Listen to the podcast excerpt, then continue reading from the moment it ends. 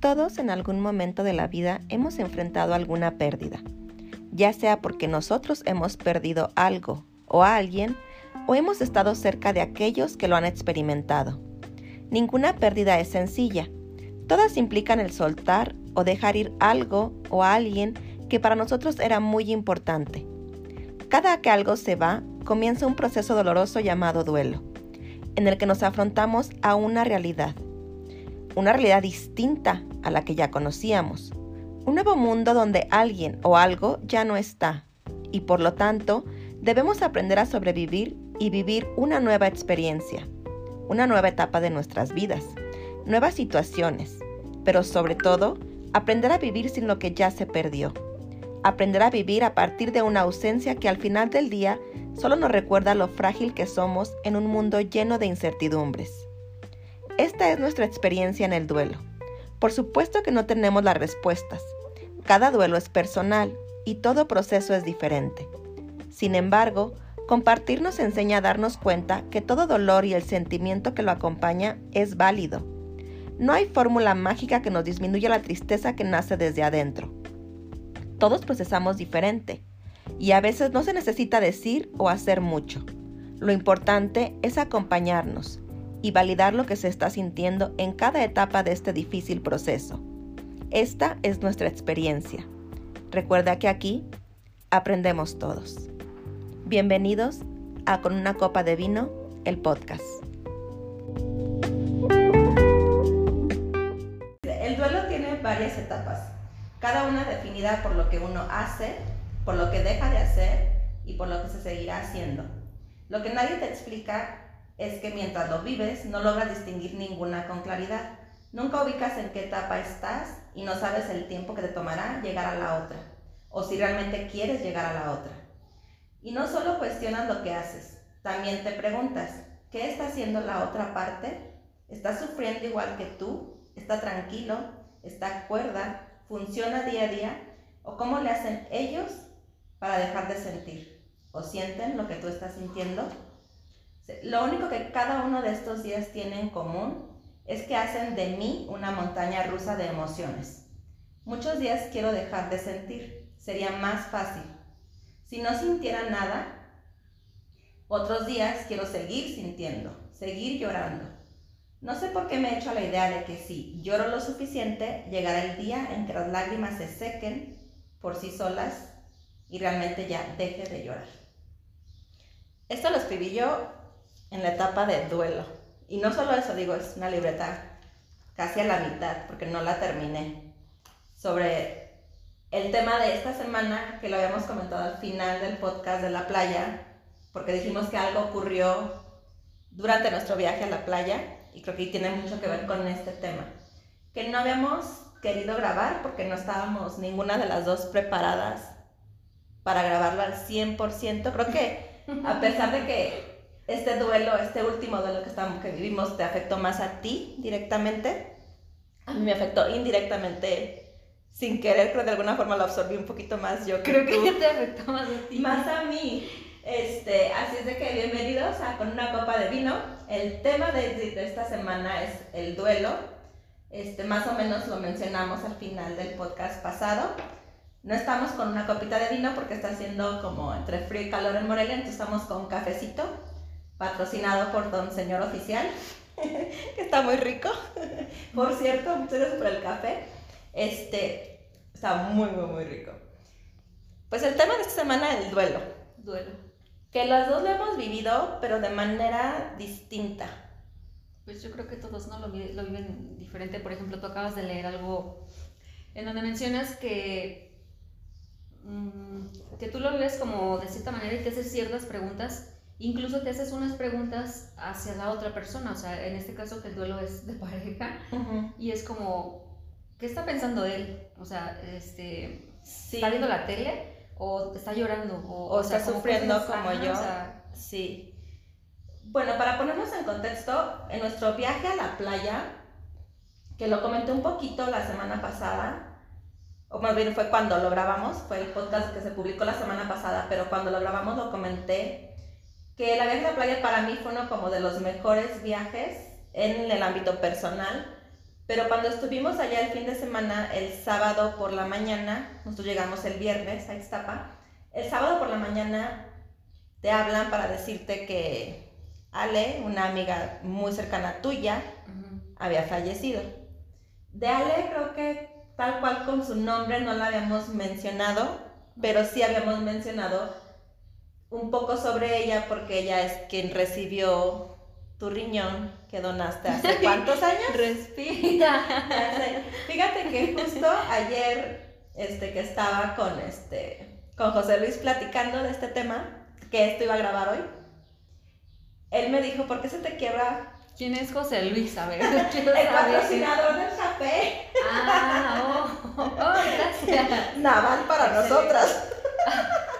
Este, estaba platicando de este tema y le platiqué por qué lo íbamos a grabar y lo que había sucedido en etapa. Y él me dijo lo que me acabas de decir tú, ¿por qué te tiembla tanto la voz? Y creo que porque sí me afecta. Ah, por eso te estoy diciendo, creo que te afectó más a ti. O sea, sí fui afectada, claro, pues es una pérdida que que en mucho tiempo no me había hecho la idea.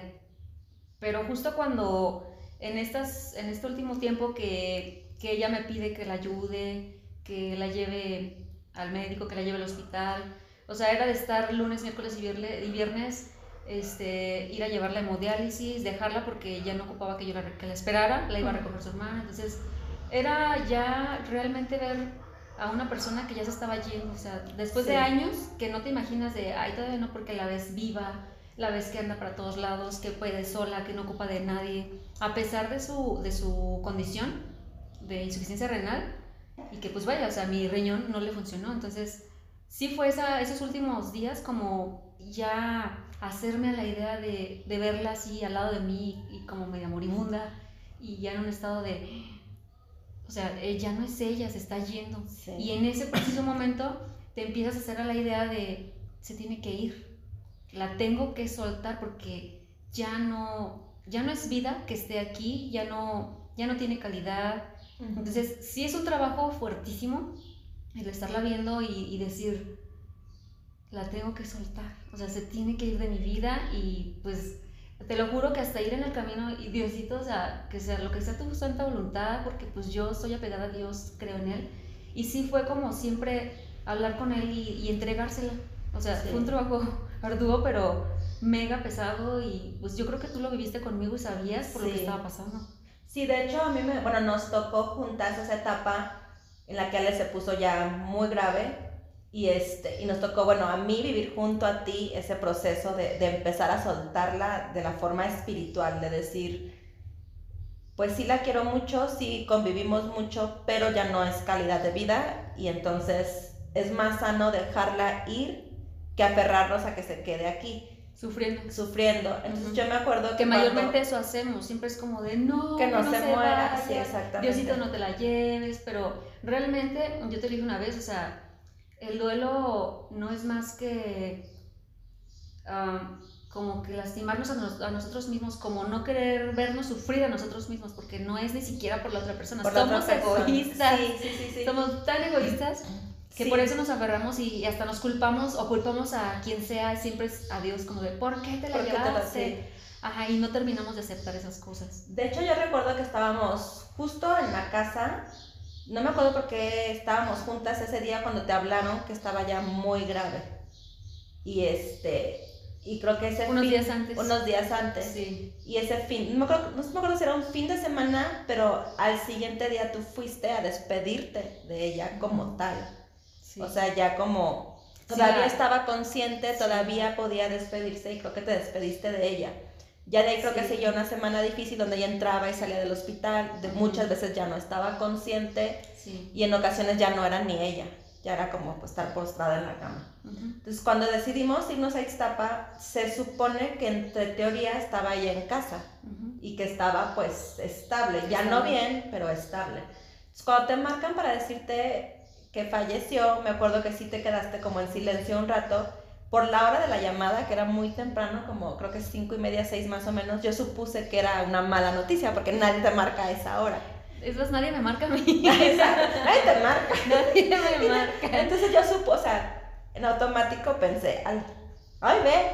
por favor. Chúpale. Creo que sí tráete la de vino. Chúpale. Saca el florero y dame el agua. Le echamos mezcal ahorita. Este, y sí recuerdo que sí dije, Ale. Y para mí los duelos, bueno, las muertes para mí ya son muy complicadas de por sí. O sea, perder a alguien porque fallece para mí es un tema.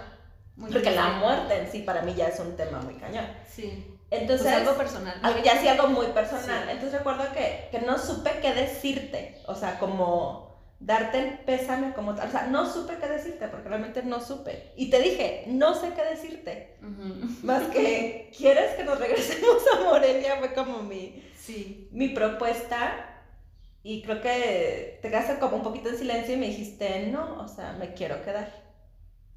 Y para mí eso fue como un poco de culpa, porque yo decía, ok, se quiere quedar por mí, obviamente, o sea, me está acompañando a mí en este otro proceso que yo estoy viviendo y es como, a lo mejor estoy interviniendo en que no viva este otro proceso, que es la pérdida de Ale. Entonces, eso a mí emocionalmente Te pudo. me pudo mucho. No ese fin de semana como tal, porque creo que el hecho de, de estar ahí y de yo estar viviendo un proceso de, de muy de renacer, de muy estoy creciendo, de muy estoy soltando, de estoy dejando muchos miedos. finalmente, es Ajá, duelo. sí.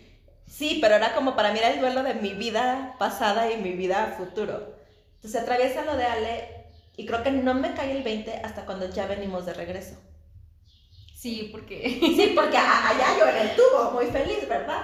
Sí, Pero ya de regreso, sí, yo estaba, sí, para mí ese viaje fue como una catarsis entre lo que era y lo que, quer- lo que quería que mi vida fuera a partir de. Es que realmente tú en ese viaje renaciste. Yo incluso te lo dije, creo que entre lágrimas mucho después, porque después sí hablamos del tema. En el viaje de Sí, regreso, lo mencionaste justo cuando regresamos y que te cayó el 20 y dices tú. sí, sí, que yo les decía que... Y que tú, perdón, pero ya estoy bien feliz. que, que, Pero ella qué cabrona es la vida, porque... ¿La vida o, o La- Tilina? No. ¿Culera? No, Sí. pero ahí les va. Nos bajamos del camión y creo que es cuando a mí me cae el 20 de, no mames, estamos en Morelia, Ale ya no está, o sea, ahora sí hay como, no un funeral porque ya había pasado, pero sí unirle como a, Duelo. ya el duelo como Enfrentar tal, enfrentar sí. la situación de que Ale no está. Y de el- hecho fue como enfrentar el, ya estás aquí, sí. ahora, ¿qué vas a hacer? ¿Qué sigue? que sigue. Entonces recuerdo que para mí, ahí me entra el remordimiento de, puta madre, o sea, ya no fue a un funeral porque estaba conmigo. Culpa. Ajá, y me entró muchísima culpa. Entonces, decía yo que lo irónico de la vida es que ese fin de semana muere Ale y renazco yo. O sea, soy bien mamón, pero para mí ese viaje era eso. Sí. Y de hecho, sí regresé muy diferente, sí regresé muy cambiada emocionalmente. Hasta la fecha creo que ha habido como episodios donde hemos, recientemente, eh, un episodio donde me puse mal, de que otra vez como lloré por mucho coraje y tristeza, pero a partir, o sea, antes de eso, y si no fuera por ese episodio en particular, yo llegué muy bien de la playa, o sea, para mí sí fue un, El viaje. Erika ajá, antes de ese viaje y una Erika después de ese viaje. Pero pues en ese viaje ocurre lo de Ale y en mí creo que me pegó más a mí que a ti, pero quiero explicar por qué. Yo creo que lo que sucedió porque yo no era tan cercana a Ale, de hecho no era. Nuestro punto de reunión eras tú, se puede decir, que nos unía como, como seres humanos o como almas en esta tierra eras tú. Pero creo que lo que hizo la muerte de Ale es en mí despertar un duelo, tal vez que yo ya traía, o varios duelos atrás, que yo dejé Sí. a medias, que no procesé, que mejor los metí en el cajón y los olvidé. Y justo lo que llega a hacer Ale es decirme, pues no, una pérdida es una pérdida y la vives o no la vives, pero no la metes abajo de la alfombra y no la ignoras. Ajá. Entonces creo que eso fue lo que a mí me pegó mucho. Tú también lo viviste, creo que después. El duelo también te vino Sí.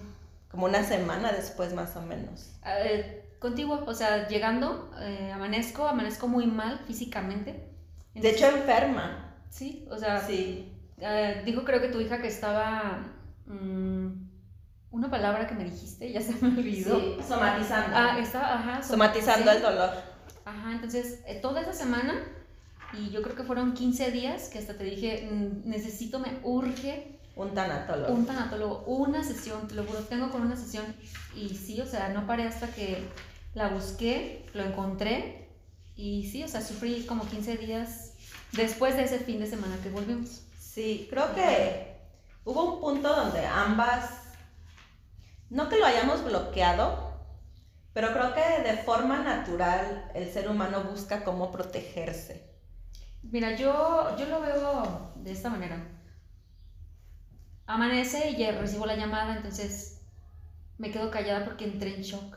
Y fue como, ¿qué? Y yo aquí, ella allá, o sea, fue como... La Latina aquí. Ajá. o sea, no la puedo dejar sola. o sea, porque sí estabas muy preocupada por mí, o sea, de... Fue tomar una decisión muy cañona porque o era nos regresamos o me regreso sola y te quedas tú, o, o no sé, de verdad fue como, ¿qué hago? Sí. Pero fue una decisión fue muy difícil, pero a mi parecer y al parecer de varias personas que, que ya conocen la situación, pues fue una decisión sabia el hecho de, de, de decidir y decir, mm, ¿a qué me voy si ella ya no está? Entonces es como prácticamente ir a hacerle compañía pues a los familiares, o sea, que si es lo que se hace, lo que pues, decíamos, Lo que tú dices hace rato.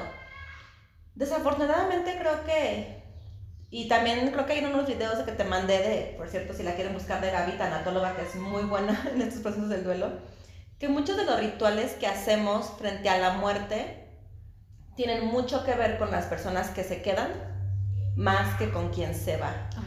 Es como, esperamos, por ejemplo, hacemos un funeral, hacemos un novenario, hacemos los rosarios de la tarde, las misas. Todo este rollo pero es mucho en preocupación de quienes se quedan.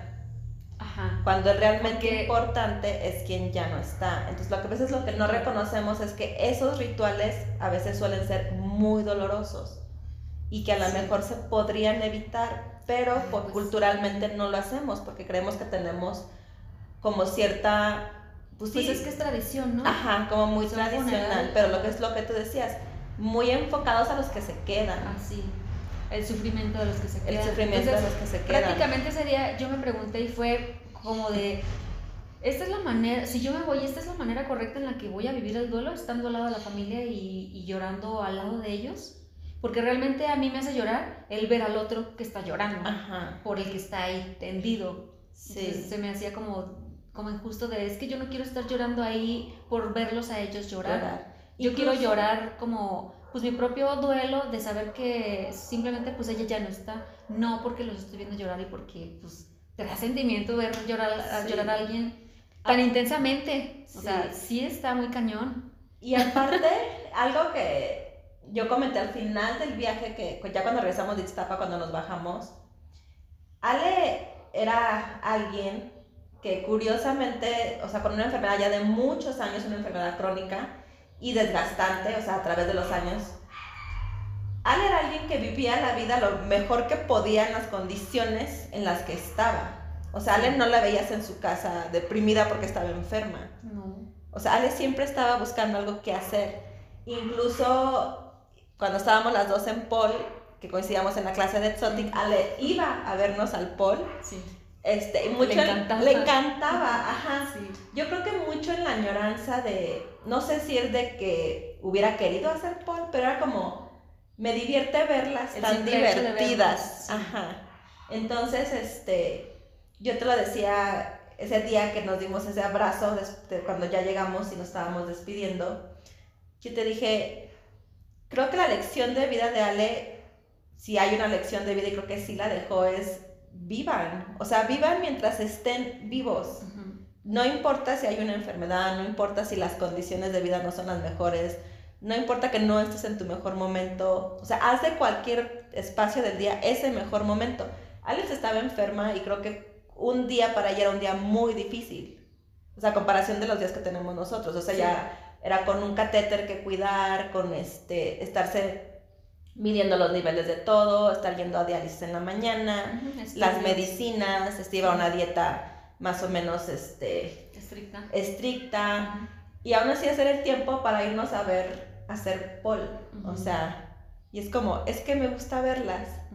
Entonces, como dices, o sea, sí te hace valorar de alguien que tiene muchas complicaciones, encuentra alegría en los pequeños momentos. Y a veces nosotros tenemos todos los momentos del mundo y estamos en otro estado, o sea. Y estamos de quejumbrosos, ¿no? Como siempre pidiendo y que nos falta. Es que, ¿por qué, me, ¿por qué no tengo un carrazo? ¿Por qué no tengo una No, nos quejamos hasta del tráfico. Ajá, sí. O sea, entonces ese día creo que te dije yo, como que la promesa de que vamos a vivir mucho y en el momento en que una no esté, que la otra siga viviendo mucho, creo que lo que te quise decir es disfrutar al máximo. Disfruta al máximo, no vivas, o sea, vive un duelo a lo mejor por mí, si lo necesitas vivir, pero suéltame y vive. O sea, no te aferres a mí, o sea, déjame ir. Y creo que tú me dijiste lo mismo. Y dijimos, y vamos a vivir, a vivir por la que se va y a vivir por la que se quede, cualquiera que sea la circunstancia. Y en eso me refiero no tanto a lo mejor a si nos morimos una de las dos, incluso si esta amistad se termina. Porque esa es otra cosa de los duelos, que cuando pensamos en duelo pensamos siempre en alguien que falleció. Pero la realidad es que perder algo o alguien aún estando vivos sigue siendo un duelo, que no validamos. Porque lo tomamos de, ay, te dejó el novio, o sea, ya, supéralo. Bueno, pues al final del día es un duelo.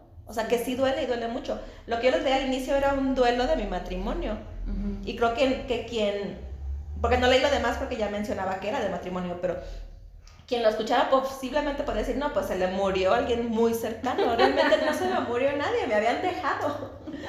Pero lo que voy es, para mí era el fin del mundo. Sí, porque, porque era el fin de un matrimonio. O sea, eran 23 años de matrimonio que para mí significaba, pues prácticamente se me derrumbó, se me derrumbó el mundo. Sí, el amor de los dos era todo para ti. Sí. Entonces, este, pues validar eso, que creo que todos los duelos son válidos y todos los duelos se viven diferentes. Tú, por ejemplo, que eres de las personas más fuertes que yo conozco, más valientes, más aventadas, más seguras. Yo te vi vivir este duelo con Ale y como caer realmente, derrumbarte emocionalmente como yo jamás te había visto. O sea, yo nunca ni pensé verte así, porque aquí si alguien chillaba era yo. La chillona soy yo, la, este, la que se ahoga en el vaso de agua soy yo, la que dramatiza soy yo. O sea, yo soy esa y tú eres la que está siempre de pie y no es que síguele, es que porque te atoras ahí, es que déjate jalo, de me vas a hacer que me meta yo me yo sí. Sí, era yo realmente la que siempre te estoy exigiendo de levántate. Exigiendo estar mejor. Ahora te toca, bañate. Ahora te toca a ella y yo no supe qué hacer. Nunca tuve las palabras. Sí, exactamente. No, Nunca tuve las palabras.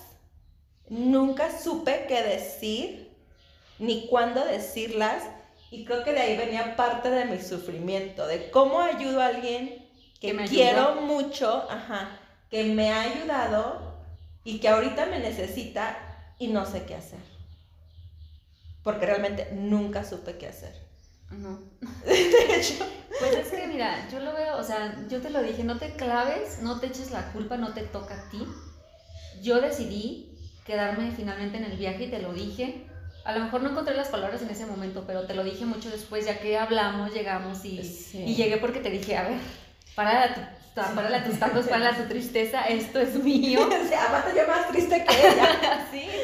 Yo apropiándome de tu duelo. Sí, o sea, realmente. Sí. Y yo, yo sentía que tú estabas triste, o sea, yo sí Es que sí estaba, porque. Es que no supe qué hacer. Y en mi mente era, qué mala amiga soy. Y. Mucha culpa. Sí, mucha culpa. Mucha culpa de no poder ayudarte. Pero creo que lo padre ahora de, semanas después es eso también reconocer que no siempre podemos ayudar. Que por ejemplo yo sí ahora estoy consciente que no soy la mejor capacitada para ayudar a alguien en un duelo porque creo que hay duelos que yo no he superado y que yo no he procesado.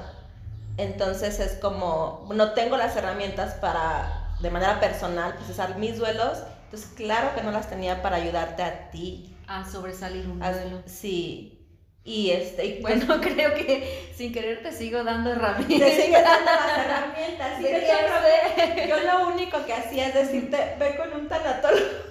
Sí, te saco la cita, te consigo uno, te... porque era como no se me ocurría ninguna otra cosa. Sí, pero tú estabas, realmente tú estabas desesperada. Sí, muy desesperada porque te digo que a mí me pasó que nunca te había visto mal. Pues Tilina estaba en un duelo. Ya sé, pero hemos vivido cosas a veces a lo mejor complicadas y difíciles. Esto de Ale lo habíamos hablado antes, tú estabas muy preparada. Sí. O sea, tú estabas prácticamente espiritualmente muy preparada para la muerte de Ale. Sí. Pero creo que esto nos viene a comprobar que por más preparación que se tenga, pues hay un cariño y duele. Ah, claro. O sea, la pérdida duele y duele mucho. Entonces, por más preparación que haya o resignación, no deja de doler. Pues sí, te lleva finalmente pues a la tristeza, ¿no? Que es como, como lo principal que nos tiene que llegar y que cuando nos llega no sabemos ni qué es, ni, ni cómo recibirlo, no sabemos que simplemente está ahí la tristeza y no la queremos ver y volteamos a otros lados porque ya estamos en ejercicio, ya estamos, este, no sé qué, estamos entreteniéndonos tanto que finalmente, o sea, dejas a un lado la tristeza, es como... Y aparte creo que la gente que me pasó, creo a mí, y pasó a los que estábamos a tu alrededor, la gente espera que estés bien. Porque es que es muy fuerte. Es que, Uta, es la resiliente. Es que ella es la que a todas nos pone no nuestro... Ah, no le va a pasar nada. O sea, sí perdió a la amiga, pero pues ella es bien chingona, va a salir de esto. Es la que nos anima a las demás. Y creo que no tampoco te dejábamos vivir ese duelo porque no te permitíamos estar tristes. Como, ¿cómo vas a estar triste? O sea, si tú eres toda este, la que siempre puede con esto. Entonces creo que ahí sí también nos falló un poquito ser mejores amigas, o sea, sí. y dejarte como vivir este proceso. Esperábamos, creo que te exigimos mucho. O sea, te conocemos tan bien y dijimos, claro, es invencible. Pues no eres invencible, o sea, también sientes. y no lo he ganado. que Tengo corazón. Pero sí tiene corazón. No es de piedra, amigos, es de... Mira, las, las cinco etapas del duelo. Dice, la, la primera, la fase de negación y aislamiento, donde se niega la realidad y se actúa como si todo siguiera igual. La segunda es la fase de ira. Se siente rabia e ira hacia la persona que se ha dejado se puede presentar la venganza o planteársela. La fase 3, la fase de negociación. La 4, la fase de depresión. Y la quinta, la fase de aceptación.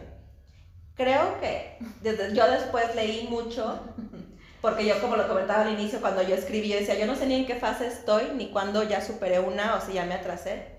Después en terapia entendí que sí son cinco fases para explicar los procesos que uno va viviendo en la pérdida pero que puedes no vivir las cinco, puedes nada más experimentar una y después y saltarte las demás y después estar bien. Sí, porque las, las lees todas y es como de ellos, yo pasé por la una, pero ay, luego ya estaba en las cinco. ¿En qué momento pasan todas las sí. demás? Ajá, yo también eso no lo entendía y me explicaron eso. Son cinco fases, hay quienes atraviesan todas y se vuelven a regresar a la primera otra vez al enojo de por qué se fue, por qué Dios se lo llevó, que no era momento, que tan joven que estaba, o por qué se fue con otra, por qué se terminó esto, por qué me corrieron si la pérdida sobre trabajo y así. Entonces, una, estas son cinco etapas, pero no son lineales.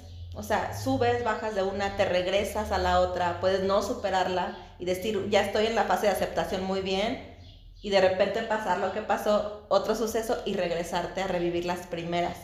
Yo, por ejemplo, que viví tu duelo contigo, yo creo que tú no pasaste fase de negación, porque tú ya sabías que Ale era algo que se esperaba. La fase de ira tampoco, tú nunca estuviste enojada con la vida porque se llevaron a Ale. La fase de negociación tampoco, yo creo que tú entraste directamente a la fase de depresión. Y ya de ahí la de aceptación. Y todo esto creo que tiene un mes más o menos, mes y medio más o menos, que lo empezaste como a vivir. Entonces también creo que de ahí viene mucho el, no saber qué hacer, cómo ayudarte. Porque como yo también mi duelo nunca lo viví en orden, siempre me brinqué. Y yo la fase de depresión para mí duró muchísimo. Era como, ¿cómo ayudas a alguien a salir de una depresión cuando a mí me costó mucho? O cuando ni siquiera he salido. Ajá. Pues sí, yo creo que, por ejemplo, yo cuando hago este viaje ya no lo hago deprimida, pero sí como con ciertos rezagos todavía de un duelo pasado y de una depresión que me costó mucho.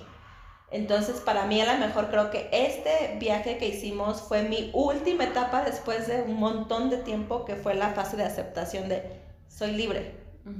Y soy libre porque quiero ser libre. O sea, ya dejé atrás el de me dejaron. Güey, se me acabó el matrimonio, pero no se me acabó la vida.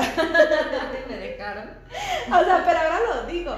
Pero para mí ese viaje fue eso. Pero Siento que dices- fue mi cierre ahora de dices- un duelo muy prolongado. Sí. Muy prolongado. Pero ahorita que lo mencionas, o sea, ya lo dices con una facil- facilidad tal que, ah, sí.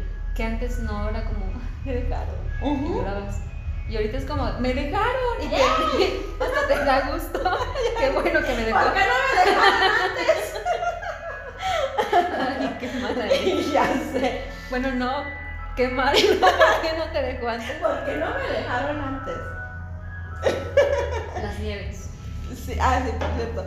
Pero sí, entonces, por eso creo que este tema, de alguna forma, nos tardamos un poquito en grabarlo. Porque antes de ese viaje, si yo hubiera grabado el duelo, hubiera sido muy centrado en mí, en el matrimonio perdido, y creo que todavía te decía yo, como ciertos rezagos todavía de ese duelo. Entonces cuando de ahí venía mi conflicto con la pérdida de Ale, de yo decía, yo estoy en este viaje renaciendo y Ale se muere. Y es como, puta madre, ¿por qué la vida hace eso? Desde ahí viene tu culpa. De ahí venía mucho mi culpa de, de tengo a Wendy, que es quien acompaña a Ale en este último proceso de vida, en estas últimas etapas, y Wendy pierde a Ale, y por el otro lado está conmigo ayudándome a la última patada de ya pues. ¿Te vas a meter o no al mar? ¿Te vas a meter en el mar? ¿Te vas a dejar Ajá. todo atrás o no? Sí. Entonces de ahí venía mi conflicto. Y después, ya cuando me cae como el 20, el conflicto era, puta qué mala amiga eres, porque tú sentada en tu pinche rollo y, y disfrutando, disfrutando tu ego al máximo, ajá. porque disfrutando mi renacer al máximo de cuando venimos a Morelia yo llego en un plan de me quiero comer al mundo, pero ya de dénmelo, o sea, ¿cuándo me lo como? Y tú con la tristeza. Y es de, Tú de, ya quiero aprender a gatear. ya, sí, enséñame. Igual Sí, pero-. Pero es que mira, fue una experiencia para ambas porque yo aprendí muchísimo, o sea, en mi vida me imaginé que yo iba a superar un duelo en un mes. O sea, a lo mejor no superar porque pues claro que me sigue doliendo, Creo que pero procesar. ajá, procesar Sí. y, y ser resiliente a eso y levantarme así. Que sí te costó. Sí, Por ejemplo, yo la primera decisión que tomaste, que yo dije, puta madre, sí está mal, fue cuando me dijiste no voy a competir. Porque ah, para eso va a competir en julio, el 9-10, nueve. el 9 de julio. Viene entrenando ya como cuatro meses, Desde sí, febrero. cuatro meses entrenando para esta competencia. Y entrenando, o sea, no solo entrenando de una, o sea, muy disciplinada para esta competencia. O sea, empezamos Sí. con nutriólogo, gimnasio, cardio corriendo, este, entrenando casi todos los días, Sí. mañana, tarde y noche, porque estabas entrenando hasta tres o cuatro horas. Este, entonces toda como toda la, la disciplina para llegar a esta competencia y de repente hace como 15, 20 días me dices no voy a competir. Entonces cuando me dijiste eso, yo me acuerdo que te dije lo que tú quieras, si no quieres competir no compites. Sí. Pero, o sea, ya después dejé de escribir el mensaje y dije, claro que está mal. Porque alguien que le dedicó ya cuatro meses a esto, con toda la disciplina que, que llevas para, para entrenar, dije, no va a dejar de, o sea, no va a dejar de participar nada más. Porque sí. Entonces no te dije nada, te dije, va, lo que tú quieras, si no quieres competir, no competes. O sea, no pasa nada. Y me dice, no, no voy a competir, ya lo decidí. Y me acuerdo que sí, en un momento te pregunté, pero ¿por qué? Y sí me dijiste, no quiero tapar el dolor, no quiero entretenerme con una competencia, con, o sea, con un entrenar Sí. Y no sentir lo que tengo que sentir. Ajá, es que, ¿sabes? Estaba pasando algo extraño porque, o sea, yo estaba viviendo mi vida normal y intentaba vivirlo normal porque con todo esto que tú mencionas, o sea, todo lo que estoy haciendo, no he dejado de ir al nutriólogo, eso sí. No, no desistí del nutriólogo, fue lo único. Dejé de ir al pol, dejé de ir a todas las clases de exotic, a las de twerk, dejé de ir a trotar, dejé varias cosas. Y sí fue como, ¿por qué voy a dejar el nutriólogo si estoy bien, estoy contenta? Y es lo que lo que más me motiva y espero con ansias que pasen 15 días Para para, llegar a mi cita Es la y- y, contarle todo de, ay, es que hoy me fue así, o sea, me descoso, yo llego y de verdad es un encanto estar Sí. en la cita con la nutrióloga, lo que para ti muchas no. Yo odio ir con la A mí me encanta, a mí me fascina ir al nutriólogo y llegar y que me suba la báscula y estar viendo los numeritos, me fascina. Pero porque a mí me motiva, a mí no me afecta el, uy, subí un kilo. Si lo subes como de, y no manches, pues sí, pues me la pasé tragando. Ajá. Como no, pues Sí, para ti es como motivación. Sí. Eso me da el motor como para, ah, no, sí traigo un chingo de azúcar o lo que sea. Ajá. Mordí mucho al pan. Entonces es como, Ah, porque No. trampa, ¿eh? los siguientes días es como, me voy a poner las pilas, me voy a poner chingona. Ajá. ¿Por qué me voy a decaer como de, ay, subí un kilo? Pues, güey, pues chingale y deja de tragar pan ahora, ¿no? Ajá. O lo que hiciste mal. Entonces, para mí sí es como el motor. Entonces, es como, dejé de hacer muchas cosas. Yo te, decí- te, te decía, ¿sabes qué, Tilly? No sé qué tengo. Ajá. Pero realmente era como solo sentirme vacía. Y, ay, pues no sé, pues era como decirte, ¿sabes qué? La neta, voy a soltar todo Y Chingue- soltaste todo. Chingue su madre, porque tenía a todos encima, a muchas personas. Eh, por ejemplo, como por la parte de chin, los voy a decepcionar. Porque como tú lo mencionas, muchos esperaban tantas cosas de mí que fue como llegar en ese punto y, y sentirme presionada y estrés, que fue como de, no, ya vence todo a la chingada y voy a hacer lo que, me, lo que necesito. Necesito estar sola, necesito tiempo, necesito espacio, necesito silencio para escuchar mi duelo, para escuchar mi tristeza y, y decir, aquí estoy, chilla. Sí. Y era lo que hacía, o sea, me encerraba en la casa y era como decirle a mi esposo, ¿sabes qué? Quiero estar sola.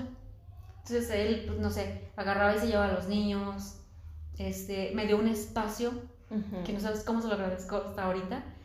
Y sí, o sea, dejé muchas cosas para vivir el duelo. Fui a, te dije a ti, ¿sabes qué? Dile a tu hija que me consiga un tanatólogo. Me urge un tanatólogo. Que una persona diga, ¿sabes qué? Si quiero ir a terapia. Es, en esta, No, en esta temporada, ajá, o sea, nadie dice y a nadie por voluntad propia este, le nace como de, ah, sí quiero ir. Es como, ¿quieres ir al psicólogo? Ahí está, te recomiendo Ajá. y nadie va por voluntad propia. Entonces yo sí, o sea, exigía, Sí. pedía gritos el tanatólogo y sí te dije, me pasas el contacto de una persona y fue como de, este, sí, pero esta semana voy a salir de viaje y regreso hasta la que sí. Y yo, no, Sí, Esta no es que a mí me urge ya. a mí me urge, ajá. Entonces, de pura casualidad, ahí por mi casa, pues yo iba caminando a llevar a mis hijos a misa. y me encuentro a un vecino que yo sabía que era solamente psicólogo, entonces me paro y dije, de aquí soy. Ujú. Y lo detengo y, y le pregunto que si no tenía pues un contacto de un tanatólogo y me dice, ¿para quién? Y yo, para mí. Ya, o sea, te Sí. juro que fue un mes casi de andar a flor de piel así, de que me paraba un lugar y era como Sí. el llanto a flor de piel así. No sé si muchas personas a lo mejor ni lo notaron porque pues son cosas que a lo mejor siempre escondemos, ¿no? Nos Sí. aguantamos. Y desde ahí es el problema, que nos Sí, que aguantamos. nos aguantamos. Es No que lo no sacamos. duelos. Nos da pena, nos da pena llorar ante las personas. Pues, o nos da pena el que sí, el que se enteren de qué te pasó. Sí. Ay, es que pues, ¿cómo vas a ir por todos los lados explicando de estoy en duelo? Se murió. O sea, como de Sí. no, te lo aguantas. Entonces me dice, hija, pues yo soy tanatólogo yo. ¡ping! me brillan los ojos y yo de aquí. Ajá. Y justamente y casualmente me da la cita para la siguiente semana. Era como de, no podías esperar a la otra, a la otra De tanatóloga. hecho, yo le dije de. Ajá. Porque me habla muy contenta de ya tengo una cita con el tanatólogo y me dices, es un lunes, no un domingo. Domingo. Y te digo, si te das cuenta que la otra tanatóloga te iba, a- te iba a citar el lunes. Probablemente. Y ahí Yo se te necesitaba que fuera el domingo. Pero era de, pero este es un día antes y yo, a mí me urge ya. Entonces fue como. Sí, para mí fue como sentir un alivio y una salvación de ya, Sí. es esta misma semana, no tengo que esperar hasta la que sigue. No, y ahí les va. Entonces nosotros grabábamos, estábamos grabando los domingos. Teníamos una grabación ese día, no me acuerdo cuál fue, el- cuál- qué tema era. Entonces le dije yo, no vamos a grabar, o sea, ve al tanatólogo, procesa tu duelo. Fue la del Tinder. Ah, sí, el, el Tinder para ellas. Le dije, procesa tu duelo y lo posponemos, grabamos otro día. Y me dice, no. Y yo, no, es que no te quiero presionar, porque ya ven, o sea, yo, soy de, yo ya soy una malísima amiga de este pinche proceso. No, aparte tú, tú asu- como siempre asumes Asumía que iba a estar mal. que o iba sea, a salir que- súper mal. Sí, o como sea. que chillando y depresiva y así de triste. Pues quién va a terapia en la primer día en terapia y sale como. Pero no "Vamos a soy grabar". Empoderada, estúpida palabra. No, pues mira, hasta ese día me cayó el 20 de que claro que no eres yo. Ajá. es lo que te digo, tú siempre asumes que todos vamos a hacer o actuar. Que van a reaccionar la como yo. respuesta que tú siempre tienes. Sí. Y yo te dije, yo quiero grabar y tú no. Sí, yo chillar. así, Y yo que no, que casa. quiero grabar, chingada madre. Que yo quiero grabar. O grabamos sin ti, o sea, mí me vale madre, yo estoy lista. Ajá, yo te dije, Y el no. tema, o sea, era Tinder, el tema era como un poco más divertido a lo mejor, o más de broma. Entonces decía, es que vas a venir de un proceso de a lo mejor chillar, de, de Vas catarsis. a sabotear mi No, no, no, o sea, no, a mí me preocupaba como, ¿cómo te voy a hacer grabar algo Como medio alegrón. como, ajá, Sí. hiciera mucho mi preocupación, pero ahí le va lo resiliente que es esta mujer, o sea, en un día ella ocupaba un tanatólogo, un tanatólogo tal cual, para sacar lo que sentías de alguien que después yo te dije, claro, tú ocupabas a alguien neutral.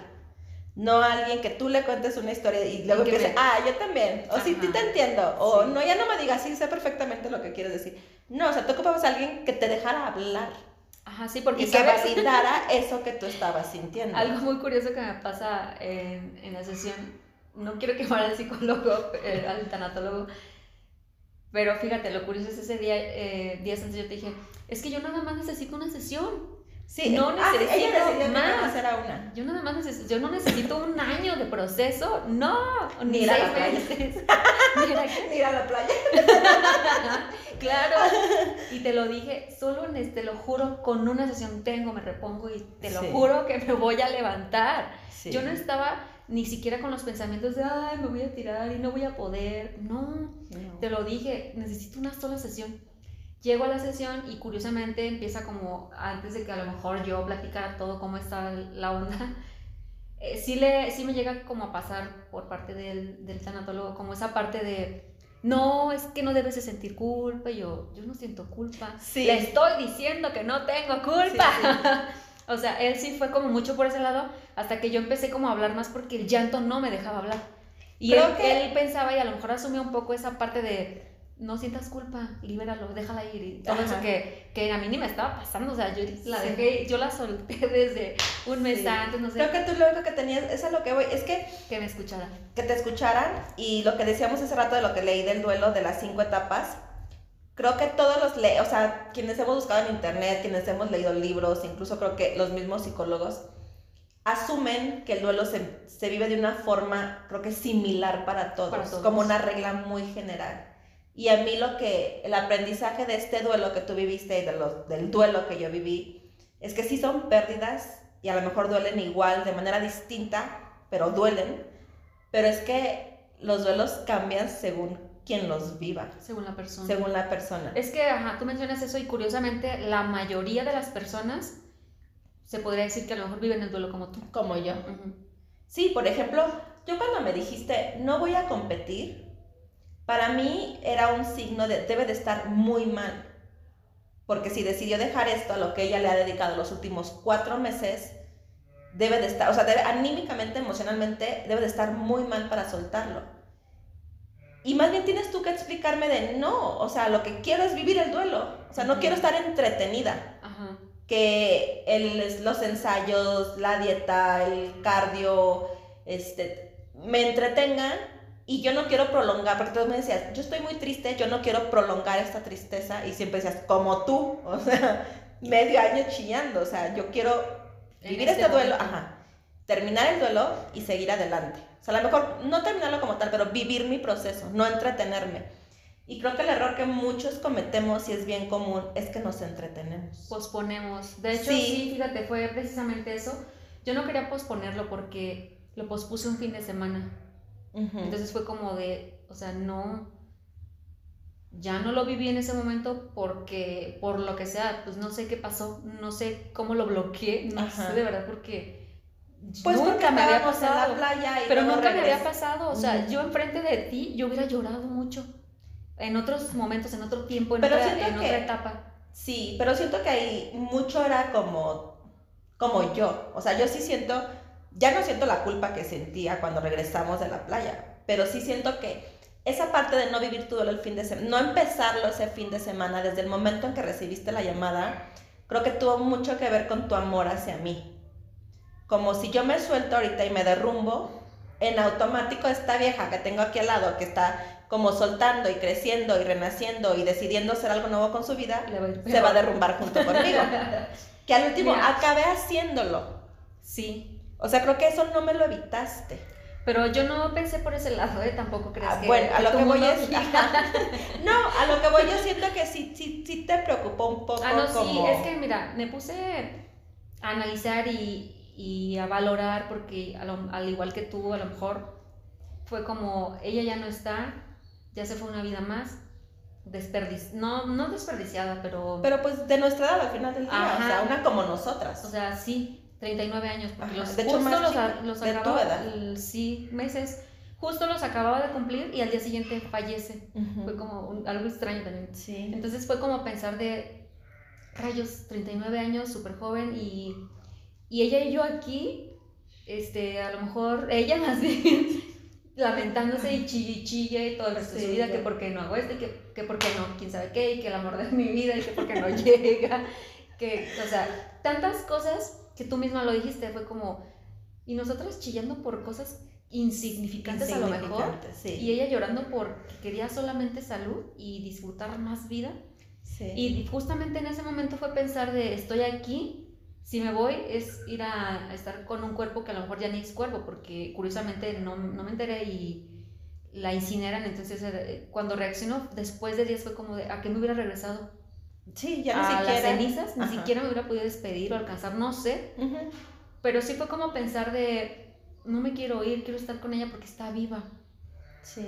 Y está viva porque además de todo, está tratando de ser una persona resiliente, está tratando de dejar eh, todos sus duelos, de superarlos, de dejar todos sus miedos, de obtener de alguna manera mucha seguridad. O sea, estás dando un paso enorme hacia la vida, lo que es realmente la vida, lo que es disfrutar vivir y cada momento decir, estoy viva. Sí, de hecho es lo que les decíamos, bueno, lo que yo comentaba en ese podcast de la playa. O sea, yo les comentaba como la, el story time de, de una noche de teibolera, pero en realidad ese viaje en general era eso, o sea, era el de soltar esa, esas viejas creencias, o sea, en otro momento yo jamás me hubiera subido un tubo en ningún lugar, o sea, esa es la realidad, porque no me hubiera atrevido porque muchas cosas me hubieran detenido. Ese viaje para mí representaba soltar, o sea, para alguien que le tiene mucho miedo al mar, viajar al mar y enfrentar el mar solita, ese era, eran retos, todo lo que hacíamos era un reto interno. Entonces... Pues es que en otros tiempos, Tilina, ¿quién sale entre amigas? Una soltera y la otra casada. ¿A quién la dejan salir sol desde casada a que te vayas a la playa con una amiga solas? O sea, eso no pasa. No, creo. No pasaba porque ya pasa. No, porque ahora todo el mundo dice, y está casada, sí. Yo también me quiero ir. ya vi que eso no es impedimento. Pero sí, es que nuestra, la historia tuya y mía es como muy particular por cómo se van dando las cosas. Entonces te digo, creo que para mí ese era como mucho el cargo de conciencia. De estar aquí conmigo acompañándome y no está con Ale a lo mejor cuando tenía que haber estado. De hecho, pasa despidiéndose. despidiéndose. De hecho, es que te digo que siempre asume. Siempre asumo. No, y esto, o sea, esa tristeza de yo de culpa porque estaba conmigo el fin de semana y ella de tristeza, nos volvemos a coincidir, creo que una semana después que viniste a la casa, este... ¿A grabar? No me acuerdo, no, te invité a desayunar. Ah, hablamos del hablamos del tema, no lo habíamos tocado como tal, o sea, estabas como tú en tu duelo, yo medio queriéndote acompañar, pero no sabiendo cómo. Yo te dije porque intuí, em, no sé cómo, fregados, o sea, yo sabía que estabas triste.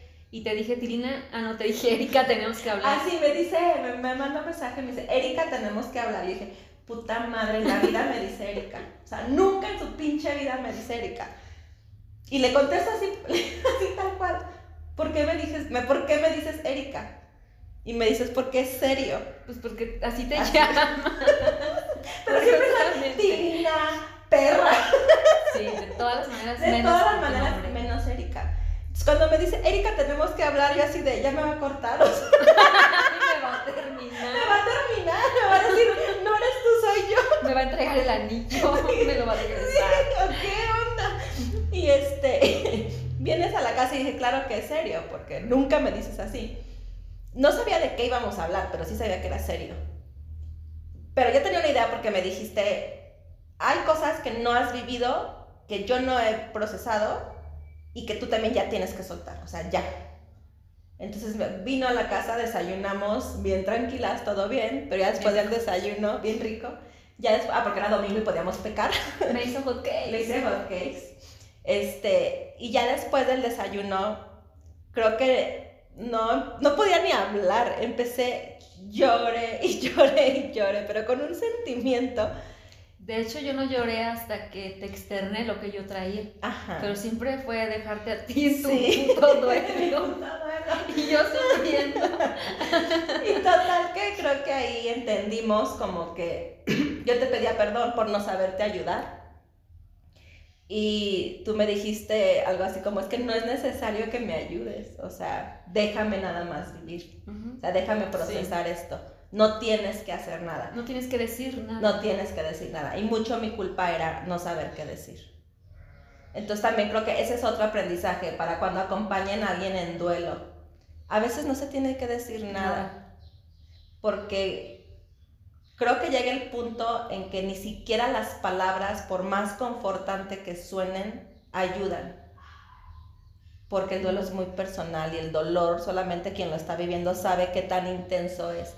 Entonces sí se agradece como los buenos deseos y esto de, de todo va a estar bien. A lo mejor sí en un futuro, pero ahorita no está bien. Entonces déjame procesarlo.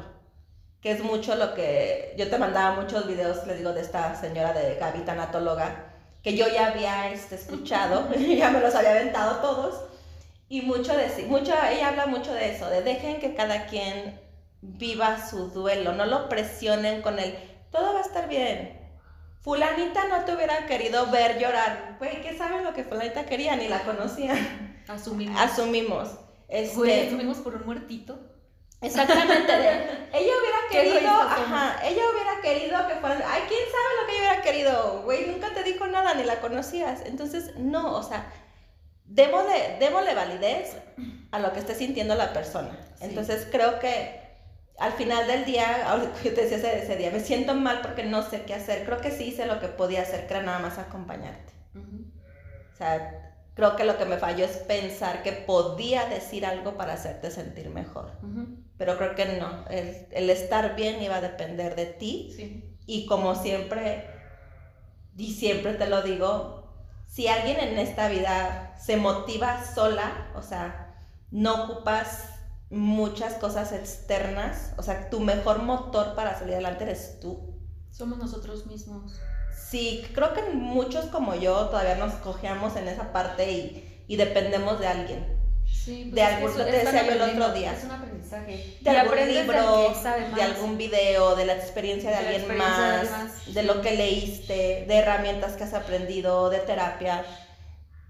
Pero tú eres alguien que aparte de todas esas herramientas, porque tú también lees libros, tú también ves videos, tú también has ido Sí, a terapia, o sea, De hecho, no es que ninguneé eh, los, los videos que me mandabas de, de tanatóloga, pero sí era como de, yo no necesito este tanto chingas. Sí, o sea, sí, es, es a lo que voy. era como de, no, que es que eso no me, no me, no acapara ahorita mi atención y no me estás, no me estás ayudando. Ajá.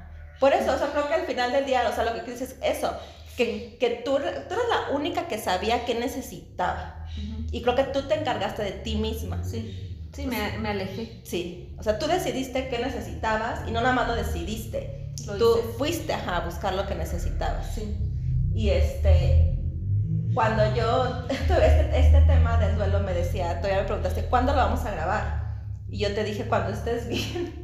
Y te me quedas viendo de, güey, yo estoy bien desde hace como 15 días, o sea, Desde por- el tanatólogo. desde el tanatólogo. Dices, Ajá. ¿por qué no lo hemos grabado? Y, y fue cuando dije, pues es que claro, o sea, ¿cuándo entró en la etapa del duelo y cuándo la superaste? O cuando ya más bien no se supera, sino cuando ya es la aceptación. Pues esos son tus tiempos. Ujú, Y yo he seguido asumiendo por ti. ujú. Como, ah, es que ha pasado tanto tiempo, no, todavía le falta. O es que está, no, todavía le falta.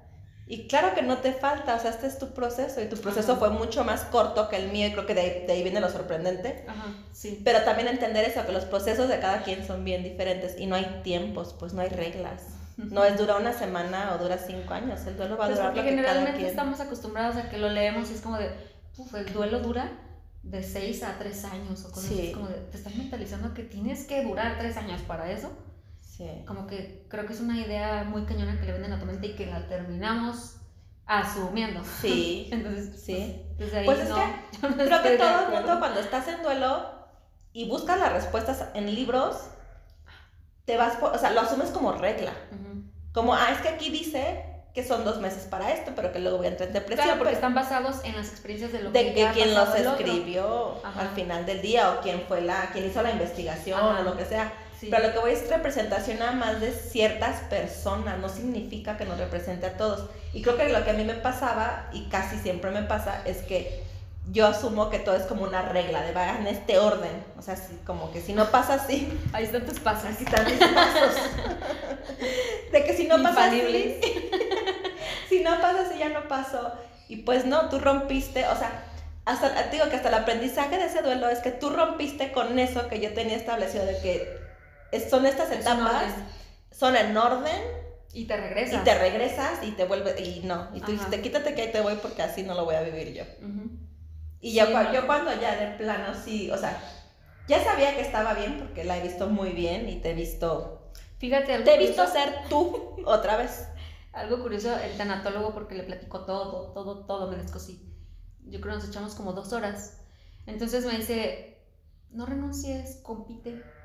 Y yo me quedé pensando y fue como, como decir, pues es tonto que me esté diciendo esto, esto usted a mí, sin ofenderlo, pero realmente yo sabía que iba a competir, pero era como, denme chance, no sean mamones, Ajá. necesito, así casi, casi era como de, denme 15 días. Ajá. Justamente pasaron 15 días. Sí. Eh, anoche este, se publican. De hecho, yo lo sospechaba desde que por ahí vi un post de que querían contactar a tu entrenadora. Yo supuse que era por algo tuyo. No, su- no sé si eso era o no era. Yo ni en cuenta, te lo juro, que Bueno. hasta ayer que, que me preguntas y yo, ¿qué sabes? Yo, yo no sabía nada, estoy Ah, bueno, ajena al sí. tema, no sé nada. Yo asumía que sí. No por, pero no, no por lo que vi en Facebook, ni por nada que ver con, con nadie de la competencia. Yo sabía y siempre lo supe que sí ibas a competir. Porque te conozco. Asumes. No, eso tiene que ver con que te conozco. Y tú eres alguien que no se deja vencer tan fácil, una. Y otra, lo vuelvo a decir, que eres muy disciplinada. Y sé cuánto has luchado para esta competencia. O sea, te he visto sangrar las piernas, volarte casi la uña, matarte casi del tubo, con moretones por todos lados, entrenando mañana, tarde y noche. Entonces, yo sé con qué persistencia, con qué dedicación, con qué determinación haces las cosas. Entonces dije, claro que va a competir, porque aparte es una disciplina que te gusta mucho, o sea, no es competir por competir. Ay, sí, me gusta mucho. Sí, y es muy buena. Entonces, y tienes a tu niña que también va a competir y yo siempre te siempre hablamos de ella de Jimena, de todo el talento que tiene y que sería un desperdicio no explotarlo. Pero ese talento viene de algún lado, o sea, entonces era como no podemos estar hablando de Jime de de todo esto que puede hacer y no asumir de y en serio tú no lo vas a hacer. O sea, cuando Jime ha Sí. aprendido de alguien, Mm. cuando Jime el ejemplo, o sea, de, de lo determinada que es en el pol y la disciplina que tiene, pues viene de ti. Entonces, hasta en ese sentido era de, claro que va a competir, porque de alguna forma esto es ella. Bueno, a lo mejor esta parte viene como con esa, el, el tema que grabamos de manifestaciones. Puede Finalmente ser. tú pediste y, y ahora se concreta, ¿no? Sí. Porque a lo mejor era, era un deseo tuyo. O sea, yo también lo Sí. deseaba fervientemente, pero sí era como de, sí necesito perenne de mi espacio. Sí. Y ahorita Creo que lo como, que hiciste diciéndonos, diciéndonos, no voy a competir, fue quitarnos de encima. Sí, Y verdad, necesitabas quitarnos de encima. Sí, me quité a todos de encima. Sí, porque era de, ¿y cómo vas? ¿Y tu canción? ¿Y ya pediste tus zapatillas? ¿Y ya te llegó tu ropa? Sí. ¿Y ya entrenaste? Y, y era como, güey, déjenme en paz.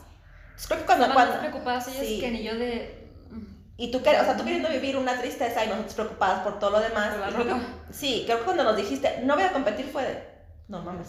Todos así en Todos, automático fue ajá. como alejar hacia Nos alejó toda de- la manada. Sí, Sí. sí, entonces creo que necesitabas quitarnos de encima. Y inteligentemente lo hiciste de la mejor manera. Porque pudiste habernos dicho, chispense a la verga. y nos quitaste de encima diciéndonos, no voy a competir. Entonces, ayer cuando este, se publican los, la lista de competidores, la lista final, porque ya la competencia está a menos del mes, leo tu nombre y te, o sea, te mando un mensaje. Te dije, claro que vas a competir. Y me contestas, sí, ya lo decidí. Yo ni siquiera había visto que estaba en la lista. ¿Por qué? Porque a principios creo que del mes teníamos cierta fecha para subir la canción y era como de ya. Si no la Sí, se, se había pasado como la, la última fase. Pues no, el último la- trámite, pues. No, yo no la subí. No, ajá, pues a lo que voy. Ajá, el último. la de mi hija y es como yo bien contenta de no, no voy a competir. Ajá. Seguía en mi decisión de no. sí, el último trámite como para ya cerrar el ciclo de, de inscripciones era subir la canción que se va a bailar. Tú decides no subir la tuya porque estabas en el concepto de no voy a competir. Entonces sube la de tu niña, la tuya no. Y ya fue cuando todos asumimos, va en serio, o sea, no va a competir porque no subió una canción, o sea, como tal. Y ni siquiera sabíamos que como que iba a haber tolerancia o que te iban a permitir subirlo, o sea, todos asumimos ya no vas a competir. Pero el día de ayer cuando yo veo la lista, yo, o sea, yo no sabía que había subido canción ni que pensaba subirla. Pero yo cuando, curiosamente, yo veo las listas, ya después vi que las publicaron los demás competidores. Mm. Pero entro yo a Facebook, sí, yo entro a Facebook y la veo yo sola, o sea, yo veo la lista de la página de, de la competencia y empiezan como con niños y se va así en orden, entonces veo a Jimena, la primera que veo, y siento como algo en el corazón, como, "Ah, es Jimena, o sea, yo a Jimena la adoro, entonces como, ah, es mi Jimena, No va como- o sea, ya es real, ya está en la lista, Es digo, la Jimena de todos. es la Jimena de todos. Ajá. Y llego contigo, o sea, a tu espacio, tu como diapositiva, y veo, o sea, voy leyendo todos como para ver, ay, creo que, que- a ver, ¿quién del estudio está en qué categoría? ¿Con porque no, no sabía con quién le Ajá. tocó y a ver si mo- como que se ubicaba alguien. Y llego contigo y leo tu nombre y no sé decirte qué sentí, que yo no pensaba ir a esa competencia, porque ya lo tenía decidido, no ir por otras cosas que tengo que hacer. Claro. Y dije, no, ella va a competir y yo voy a ir con ella. Y yo siempre te dije, yo siempre te decía, vamos a ir a la competencia porque yo quiero, yo quiero ir con Jimena. Y Yo quiero pintarla. Yo, ajá, yo quiero maquillar a Jimena, yo quiero ser la asesora de belleza de Jimena, yo quiero ser la que va a estar con Jimena. Y anoche no sé decirte qué pasó, que sí, vea, sí vi a, a Jimena, pero cuando vi tu nombre fue de, no, Wendy va a competir y yo voy con Wendy. Digo, obvio con Jimena, pero o sea, era algo, no y sé. yo ni en cuenta. Sí. Entonces Yo le, le tomé screenshot, lo te circulé, vi que Fanny estaba en la misma diapositiva, también la circulé, también me sentí muy orgullosa por Fanny. Y lo, lo puso en un estado, o sea, de va a competir mi bebé polera, mi tilina y mi otra guacamaya. Y te, y te mando y te digo, te puse así tal cual, ¿vas a competir? O sea, dije, No, de No hecho tus palabras fueron así groseras. No mames, vas a competir. ajá, le dije, no mames, vas a competir. Ajá. Como de no puedo creer que sí hayas competido. Ajá. Y yo ni en Y ella tenía idea y me contesta, sí a la verga. No, es que justamente me llega un correo. Entonces lo abro, un correo de hace tres días en donde me están diciendo favor de, De subir, de la, subir canción. canción urgentemente. Yo, ¿qué? Pero si ya pasaron como las fechas. y- Entonces le tomo el screen y se lo mando a, a la que me entrenaba y yo así de, me llegó este y me dice, ah, sí, me dice ella, también a mí me, me preguntaron, pero yo sí les dije que no iba a competir, o sea, como que prácticamente ella se avisó, Ajá. yo no avisé nada, entonces yo creo que por eso me estaban como, Como intentando como, contactar. ajá, como de, pues órale pues, ¿qué esperas? Entonces fue como de, no mames, todavía puedo subir mi canción. Y te la en ese rato. Sí, no, de hecho pasó un rato porque no sé qué estaba haciendo. Entonces, este, fue como de, voy a cortarla y voy a subirla así todavía. Porque, ah, les contesto el correo y les pregunto de, ¿todavía tengo chance de, de De subirla? subirla. Y ya dije, pues a lo mejor me contestan de aquí a mañana, no sé. Y fue cuando empiezo a, a- a decirle a Andy que le dije, si, si me contesta, compito, si no, pues no es. Así, tal. Entonces, de rato me meto porque no sé qué estaba haciendo, estaba revisando como las categorías, algo, no, no me acuerdo, o cortando creo que la canción para prepararla, y me contestan y yo, ¡ah! y me contestan de, pues, a favor de, subirla a la brevedad posible, y yo, ¡pum! voy y la subo. Y es cuando te, tú me, llegas ese mensaje, te mando la captura de, del correo. de que ya subió la canción. Y pum, te empiezo a contestar de, voy a competir ya. Y le dije yo, ya sabía. Y, se me quedas como, creo que no me contestó nada y te dije, ve mis estados. yo ya había publicado de, mi Tilina va a competir. O sea, tú ya estabas más yo ya estaba, que yo. yo estaba más puesta que un calcetín. Este, pero sí, o sea, porque creo que que te digo que yo ya te he visto mucho mejor, este, ya te he visto superar este duelo, te he visto darme lecciones de cómo superar un duelo y te he visto bien. Y creo que la culminación o el cierre de esa etapa fue decidir, voy a competir. Porque es, de cierta forma, para mí es regresar a ser tú otra vez. Pues es que se me contaron muchas cosas. O sea, yo en estos días viví... Mm, no sé, si me pongo a, contarlos, duelos, porque en realidad fueron duelos. O sea, no, no, no sé si encuentre un número infinito, finito. Entonces sí fue como, ay, o sea, ¿qué hago con tanto? Entonces me enfoco primero en ese duelo de la pérdida humana y, y, le, doy, le doy vuelo a vivirlo. Entonces empiezan a pasar más cosas y es como de, no me voy a deprimir por más cosas que me están pasando culeras.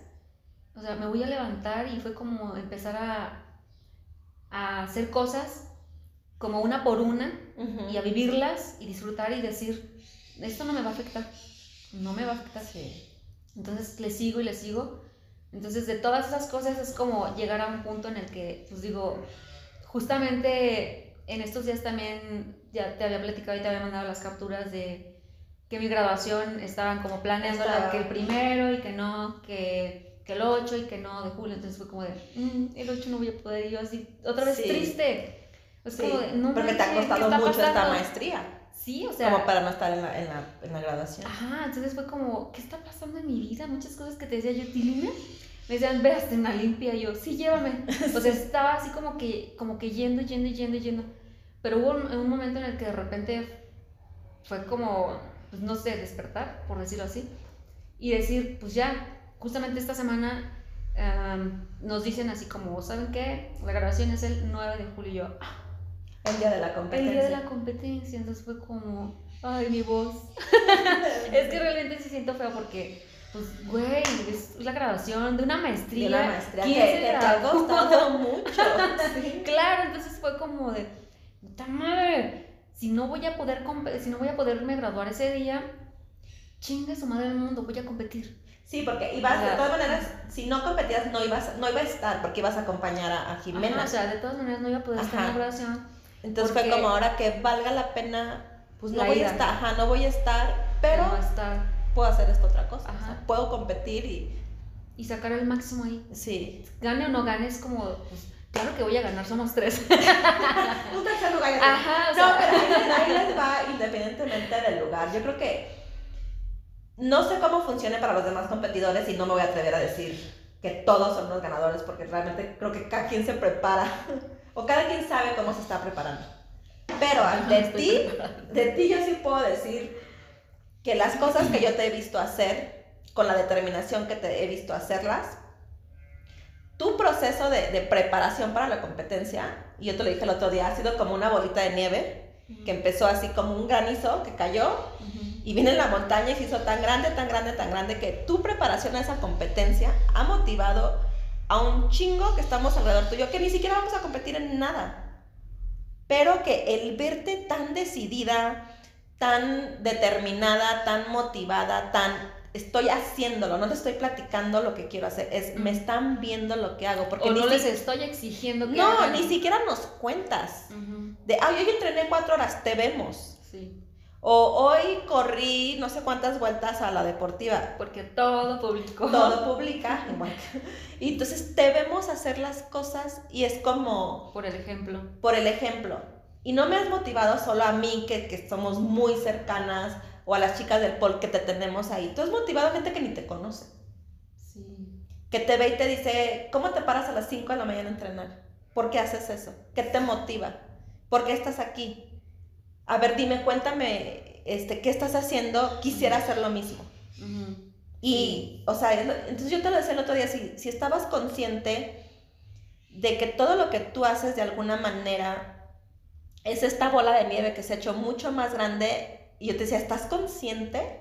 Y creo que no estabas consciente hasta que no, yo te fui diciendo tal cual. Yo sabes que yo nunca. Sí, enumerando las cosas de, pero esta persona, pero la que sigue, mm. pero el otro día que fuiste al otro lado y el otro día que te, alguien te preguntó. como de todo lo que te estoy platicando, sí, tú eres la que está como enlistándolos y yo. Sí, tal cual. Yo solo voy viviendo por ahí. Ajá, así es que yo solo soy yo. Yo solo pues estoy flotando. El, solo ser tú mm. ha generado cambios en gente, te digo, yo estoy cerca, ya sería, sería muy tonta si no te aprendiera pero a ti te ha aprendido gente que no es ni cercana a ti, que nada más te ve hacer las cosas, que ve un video, o sea, que ve un estado y te manda el de, no inventes, el que tú entrenes, a mí ya me motivó a pararme hoy más temprano.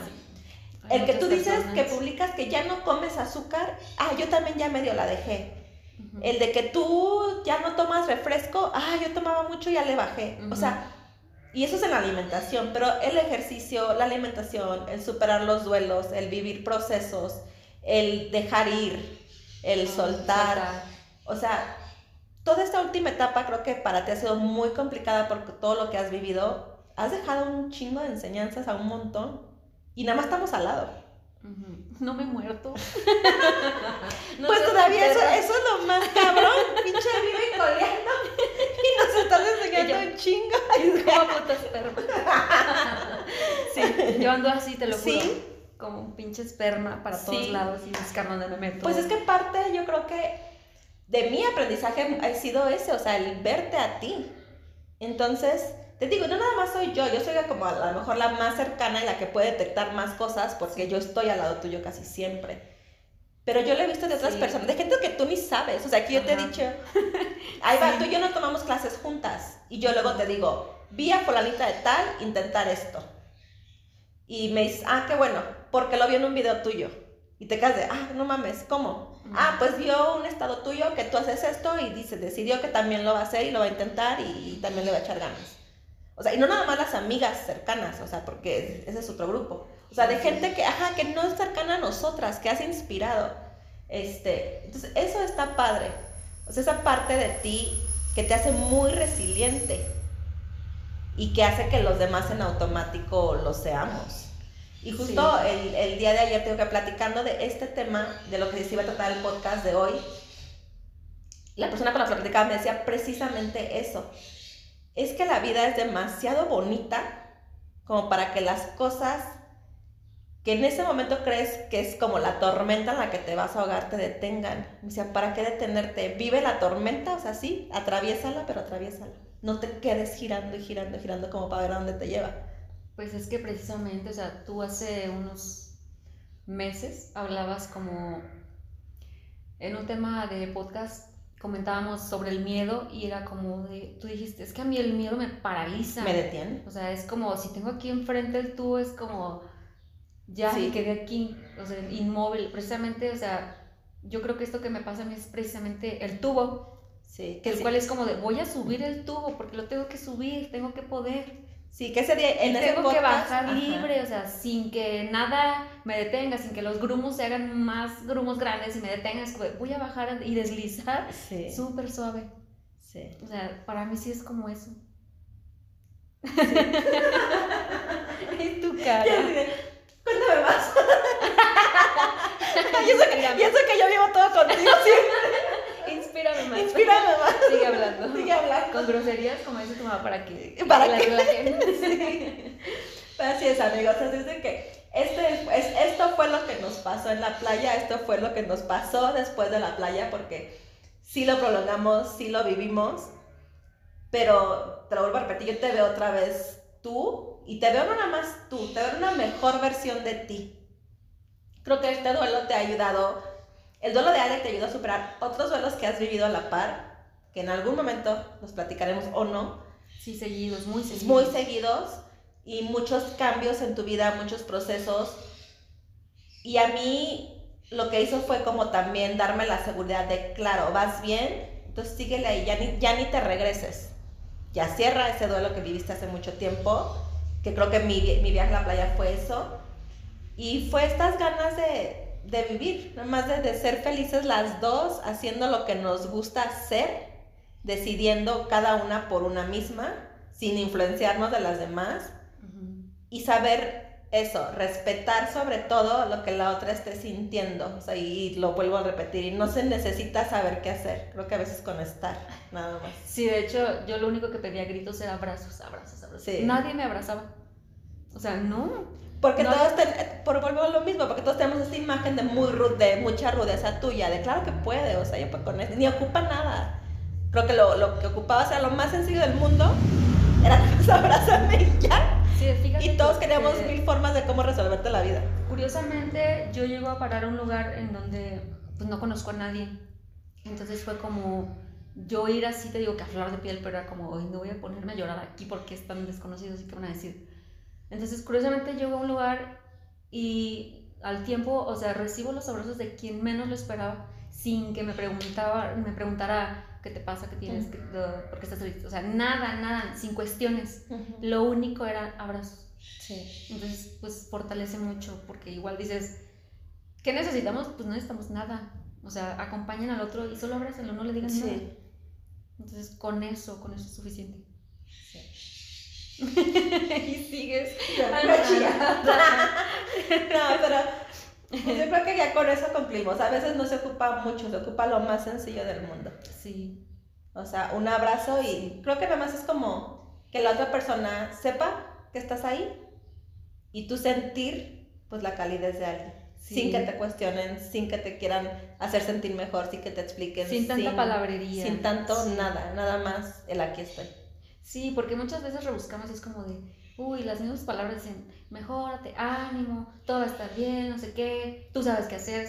Yo sé qué hacer, cálmate. o sea, si supiera qué hacer, no estaría por eso aquí. te quedas como de, la neta no necesito tantas palabras, o sea, abrácenme. Ajá. Soy un ser humano y pues tengo Sí. debilidades, abrácenme. sí. Entonces fue como, no, nada de eso estaba. Y era todo, todo. Yo te, te decía, es que me dicen tantas cosas que la neta no. Para mí es como algo hueco y no va por ahí. Y era y creo y que siempre- de alguna forma, aunque lo hacemos con la mejor intención, creo que sí son de cierta forma palabras huecas. O sea, ¿en qué sentido? No creo que lo hagamos, no, no decimos cosas por decirlas, no.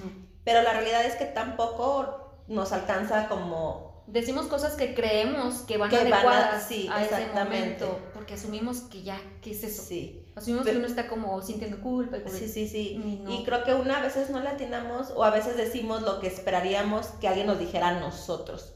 Pero vuelvo a lo mismo, el duelo es muy personal. Y creo que cada quien lo vive diferente y lo que cada quien necesita es diferente. Y lo rescatable yo creo que es eso, lo que tú dices, acompañar. Yo creo que no, no va a haber las palabras exactas ni las más adecuadas, creo que nunca, porque cómo repones algo que perdiste. Fíjate, tú no crees en señales y ya como, no sé si quieras como para finalizar. Cuando la primera vez que, que yo vine a tu casa fue una tarde que te dije, es que Ale está muy mal y Ale se está muriendo. Entonces recuerdo que esa vez que yo me fui, eh, no me acuerdo por qué me tenía que ir ya. Y fue como, ya me voy, ya me voy. Entonces me despides y me dices, no pases esto sola, déjame Sí. estar a tu lado. Sí. Entonces, cuando llega ese día, curiosamente estamos Llega solas, el día que estamos, o sea, forzadas en un forzadas. lugar solas, eh, así como ah, tienen que estar aquí. sí, Y es como, tú estás para ella, tú me dijiste, tú decías, eh, con lo que hablábamos de manifestar y concretar, y Sí. todo, es como de, tú, me, tú pediste, tú le pediste al universo y te escuchó. sí, que sí. Yo quiero estar cuando- contigo, Sí. no estés sola. Sí, yo te, sí, creo ese día que ya sabíamos más o menos que Ale no estaba bien, yo sí te dije, Ajá. si algo llega a pasar y Ale se tiene que ir, permíteme estar contigo, no estés sola.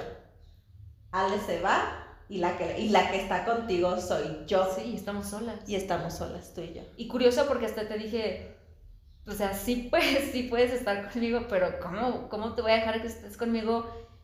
O sea, en el momento en el que ella se vaya, ni siquiera sé yo dónde voy a estar, no vas a poder estar totalmente ahí. Sí, sí me contestaste Pero igual, eso. ajá, o sea, porque era como real, ¿no? De, pues sí, a lo mejor tú estás trabajando y no puedes estar en este preciso Ajá. momento. Pero curiosamente, estás totalmente Mente- para mí. Sí, O sea, sí estuviste, sí me ayudaste. sí. No me dejaste sola. Y, y nos tocó Y tú sintiendo culpa. Y, o sea, yo creo que ahí es- mucho retomar el, el podcast de manifestaciones, sí. Sí, tengan, yo siempre lo digo como de broma, pero así como que sí, sí siempre conscientemente que creo, creo que conscientemente sí pide al universo lo que sí quieres que suceda. Porque de alguna o de otra forma... Es que inconscientemente pedimos pero sin esperar que se cumpla, tal vez. Por eso es inconsciente cuando lo pedimos y cuando te llega dices, ah, caray, ¿cuándo le pedí yo esto? Pues sí, lo pediste. Sí. sí, sí, yo, te recuerdo que sí te dije eso. No, no, déjame estar ahí, no vivas esto sola. Y sí estuvimos ahí y estábamos solitas, tú y yo. Sí.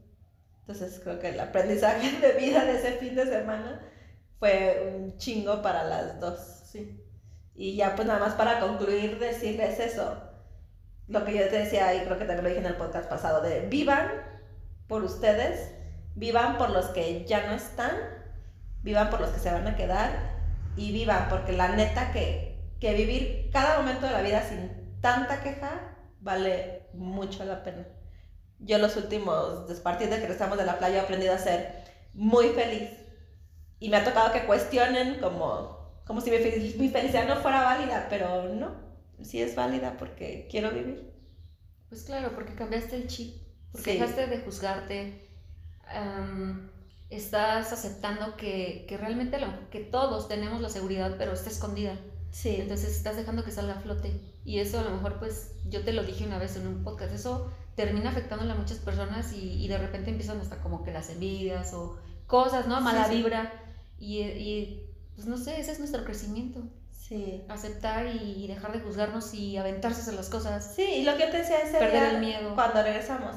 Si Ale, siendo Ale con las broncas que ya tenía, decidía todos los días ser feliz. Que no lo hagamos nosotras. Que estamos sanas. Que estamos sanas y que tenemos, o sea, la facilidad de hacerlo sin complicarnos la vida con cosas tan banales. Así de que así terminamos. Muchísimas gracias por el café, a don señor oficial. Sí, de verdad, muchas gracias, por muy rico. escucharnos. Sí, es un placer que nos escuchen. Bye.